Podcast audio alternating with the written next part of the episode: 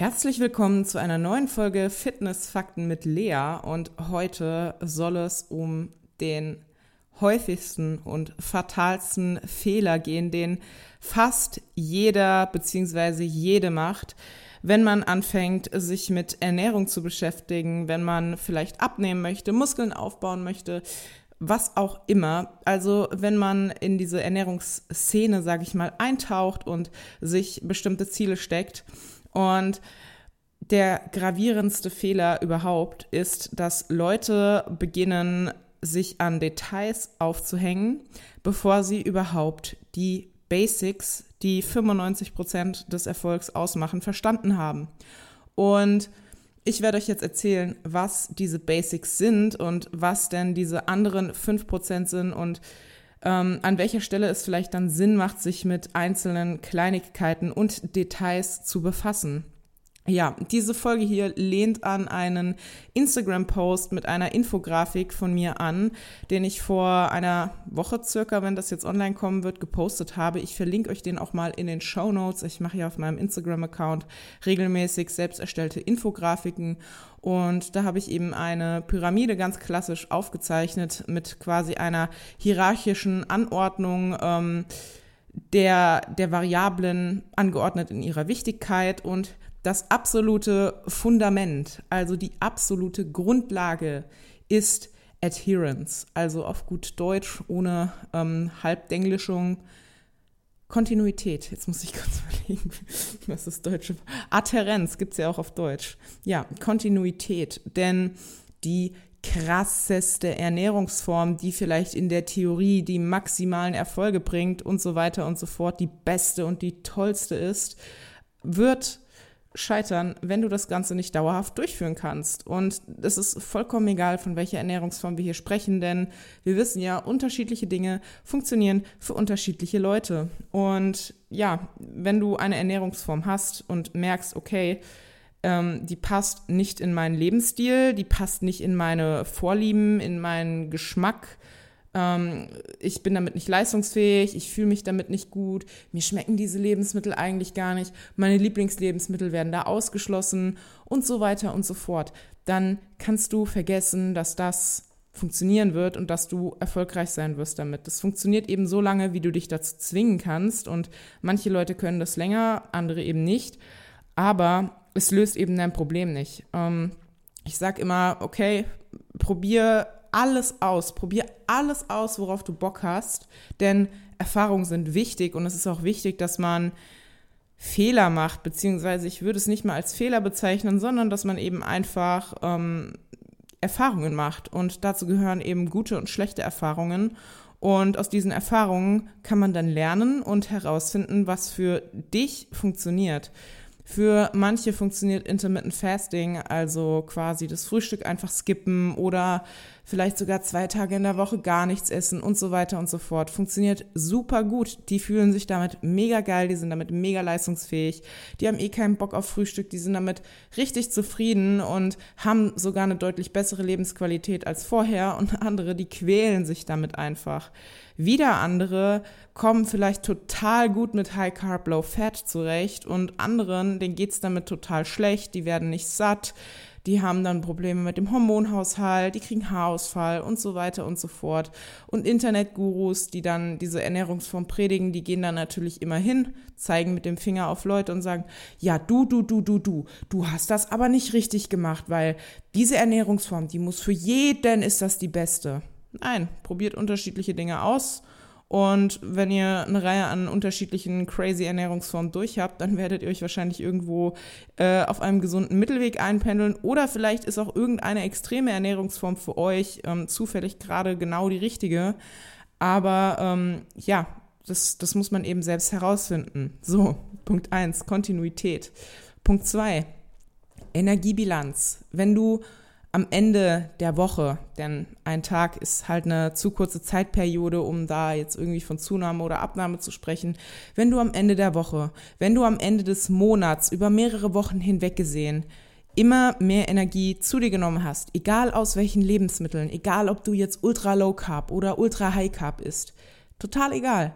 Wenn du mehr Energie aufnimmst, als dein Körper benötigt, dann wird diese Energie in Körpermasse umgewandelt. Und diese Körpermasse wird zum Großteil Fett sein, außer es ist ein sehr kleiner Überschuss und du trainierst sehr, sehr gut und intensiv.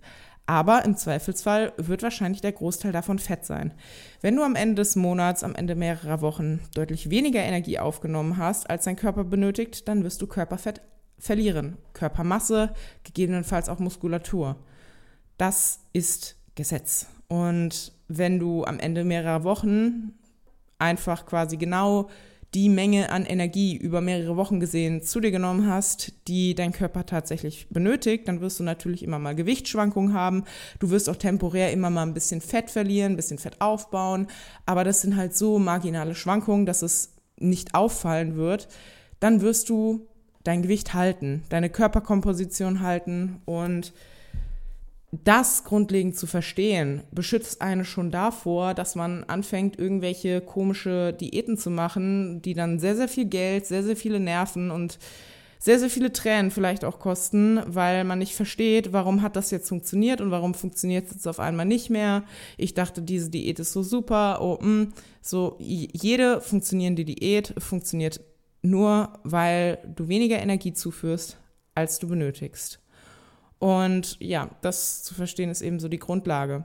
Was dann der nächste Schritt ist, womit man sich beschäftigen kann und beschäftigen sollte, sind eben die Makronährstoffe. Denn auch wenn man jetzt nicht akribisch Kalorien trackt, was man auch nicht muss, ich bin ein Freund davon, aber man muss es nicht, ähm, macht es eben trotzdem sehr viel Sinn, sich damit zu beschäftigen, okay, welche Lebensmittel nehme ich denn so im Laufe einer Woche oder eines Monats am häufigsten zu mir und wie setzen sich denn diese Lebensmittel so zusammen? Was hat sehr viel Protein, was hat wenig Protein, was hat sehr viel Fett, was hat wenig Fett, viele Kohlenhydrate, wenig Kohlenhydrate. So und wie kann ich denn, ohne dass ich da jetzt vielleicht akribisch tracken muss, weil ich das gar nicht möchte, wie kann ich denn jetzt gucken, dass ich automatisch meine Ernährung so in einen Trend bewege, dass ich eben tendenziell eine proteinreiche Ernährung habe, dass ich gucke, tut mir viel Fett gut oder tun mir eher viele Kohlenhydrate gut. Und ähm, wie gesagt, man muss dazu nicht tracken, aber einem sollte halt irgendwie schon bewusst sein, dass wenn man sich jetzt nur von Reis und Zucchini und Pop-Tarts ernährt, dass es dann ein bisschen schwierig wird, den Proteinbedarf zu decken und dass das dann natürlich auch negative Auswirkungen aufs Aussehen, aufs Wohlbefinden, auf die Muskulatur hat. Nächster sehr, sehr, sehr wichtiger Punkt, Mikronährstoffe und Ballaststoffe. Sehr wichtig, aber im Alltag eigentlich ziemlich leicht abzudecken. Nicht mit der westlichen Ernährung, sondern mit einer bewussten Ernährung von einer Person, die sich eben bereits mit Lebensmitteln auseinandergesetzt hat. Und ihr seht, es erfordert eben ein wenig Zeit und Aufwand, sich mit diesen Sachen auseinanderzusetzen. Aber ich denke, in Anbetracht dessen, dass wir dann doch einige Jahrzehnte noch in diesem Körper hier auf diesem Planeten verweilen und so lange wie möglich, so fit wie möglich sein möchten, ist das doch recht gut investiert, investierte Zeit.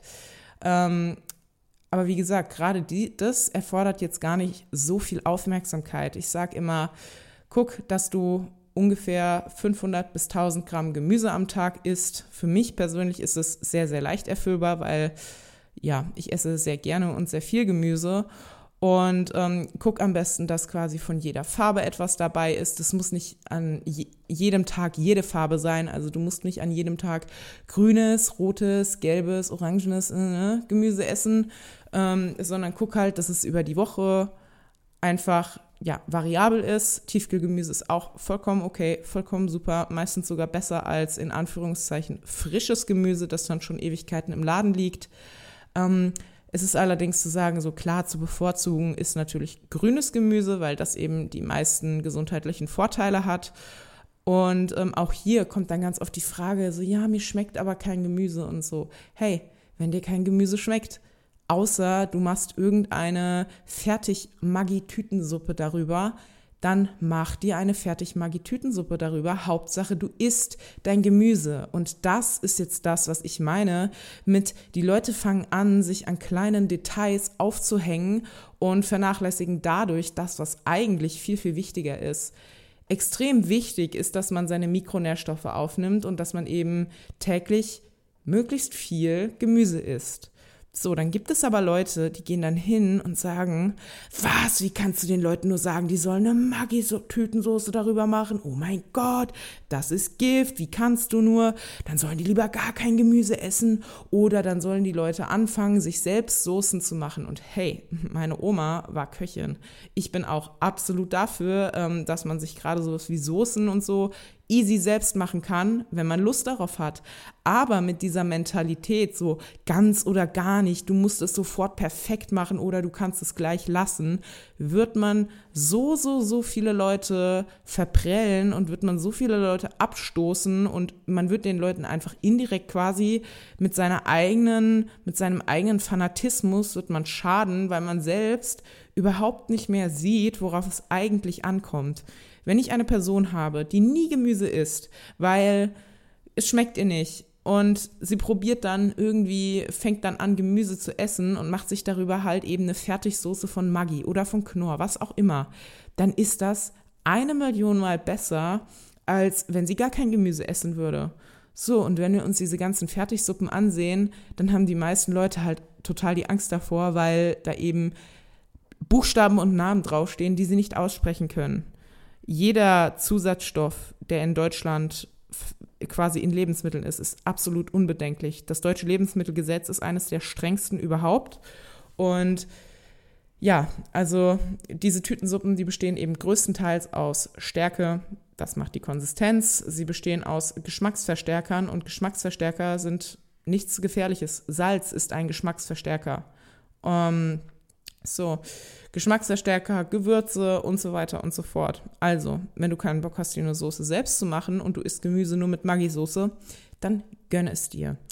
Genau. Und der letzte kleine Funken wären dann zum Beispiel noch, also diese letzten 5% wären dann zum Beispiel noch Supplements. Allerdings muss man eben sagen, ähm, ich spreche jetzt nicht von äh, irgendwie sowas wie Boostern oder Proteinpulver. Proteinpulver kann auch für Nichtsportler Sinn machen, wenn man eben Leute hat. Mein Vater ist zum Beispiel jemand, der, der isst einfach nicht gerne Lebensmittel, die in irgendeiner Form Protein enthalten. Also nicht, weil er weiß, dass sie Protein enthalten, sondern das ist einfach sein Geschmack. Er mag kein Fleisch, er mag keine Milchprodukte. Ähm, ja, und da fällt bei ihm halt, Hülsenfrüchte ist er auch nicht. So, da fällt bei ihm halt schon sehr, sehr, sehr viel weg. Ähm, er ist kein Veganer, aber wie gesagt, so die klassischen Proteinquellen fallen halt einfach weg. Und ähm, ihm schmeckt Total Protein, also das Proteinpulver von Monotrition, also trinkt er das und ähm, hat dadurch eben zumindest einen Teil seines Proteinbedarfs sehr, sehr einfach abgedeckt. Und es ist immer noch besser, wenn er diesen Shake trinkt und seinen Proteinbedarf deckt, als wenn er dann abends auf dem Sofa irgendwie zwei Packungen Kekse isst, weil er gerade Lust auf was Süßes hat. Also man muss einfach immer abwägen. Ähm, aber wie gesagt, Supplements, das ist so the icing on the cake, das ist so die, ja, die Sahne auf der Torte, nee, halt die Kirsche auf der Sahne. Ihr wisst, was ich meine. Und ähm, es gibt, wie gesagt, Supplements, die machen mehr Sinn und die kann man einem, einem Großteil der Leute, auch gerade die in Deutschland leben, empfehlen. Dazu würde eben zum Beispiel Vitamin D3 gehören. Ähm, wenn man Vitamin D3 nimmt, dann eben auch unbedingt K2 dazu und dann noch Omega-3 für die Leute, die jetzt nicht gerade sehr viel fetten Fisch die Woche essen. Und ähm, dann kann man eben noch optional überlegen, ob man durch bestimmte Krankheiten oder ein sehr, sehr hohes sportliches Pensum eventuell einen erhöhten Bedarf an weiteren Nährstoffen hat und den nicht über die Nahrung abdecken kann. Und dann kann man das alles natürlich auch erst erstmal via Blutbild testen lassen und dann gegebenenfalls noch weiter Supplements nehmen. Aber das sind, wie gesagt, eben nur diese 5%. Und alles andere, was euch jetzt vielleicht noch im Kopf schwirrt, Mealtiming, wann soll ich am besten essen, Meal, frequ free Meal Frequency. Es tut mir leid, ich habe heute sehr große Artikulationsschwierigkeiten. Also Mahlzeitenfrequenz. Sollte ich lieber fünf Mahlzeiten oder drei oder eine essen? So diese Sachen oder auch sowas wie, ist in Reiswaffeln vielleicht Arsen und könnte ich davon sofort tot umfallen? Das, das sind alles solche Sachen, die in der Praxis überhaupt gar keine Relevanz haben. Zum einen keine Relevanz, weil 90 Prozent dieser Fragen aller, ja, in Reiswaffeln oder in Reis ist Arsen und das ist tödlich, ähm, einfach komplettes Bullshitting sind außer du isst jeden Tag 20 Kilo Reis. Kann ja sein, dass das jemand von euch tut.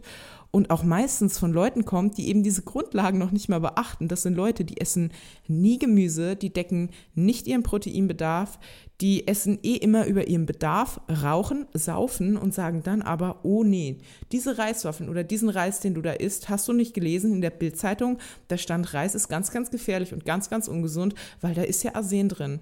So, das, das ist einfach Bullshitting. Und das muss einfach auch mal klar ausgesprochen werden. Ihr werdet sehen, es kann sehr, sehr, sehr einfach sein, sich sehr gut zu ernähren und dabei sehr gut auszusehen. Und man muss sich nicht ständig darüber Gedanken machen, ob man Dinge essen darf oder ob irgendetwas einem schadet man kann von allem etwas essen, man muss sich nichts verbieten und man muss sich auch nicht ständig überlegen, ob das noch in die Kalorien passt oder ob das gut für das Nagelwachstum von kleinen Zähnen ist oder was auch immer. Macht euch einfach nicht zu viele Gedanken, beschäftigt euch einmal mit den Basics, bildet euch auch sehr, sehr gerne weiter, aber bitte nicht via Google, bitte nicht bei Internetgurus, sondern bitte bei objektiven Quellen, bitte bei Leuten, die mit Fakten arbeiten, die, die, ihre Aussagen belegen, so wie ich zum Beispiel.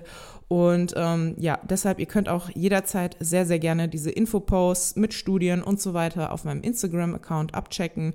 Ihr könnt sehr, sehr gerne die Infoposts auf dem More Nutrition-Account abchecken. Und ähm, dann habt ihr schon sehr, sehr, sehr, sehr viel besser gemacht ähm, als 99 Prozent unserer Bevölkerung.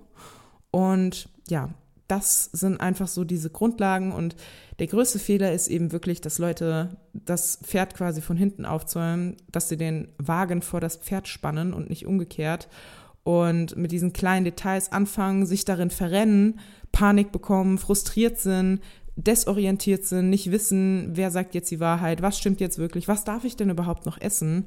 Und ähm, das sehe ich eben als sehr, sehr, sehr problematisch an, weil wir so einfach sehr viele Leute verschrecken und abstoßen und verhindern, dass sie sich besser ernähren und sich besser fühlen und gesünder sind, weil einfach so viel Bullshit im Internet kursiert und weil eben auch sehr, sehr viele Leute in ihrer eigenen Ideologie gefangen sind. So, ich hoffe, diese Folge hat euch gefallen. Das war eine etwas längere Folge.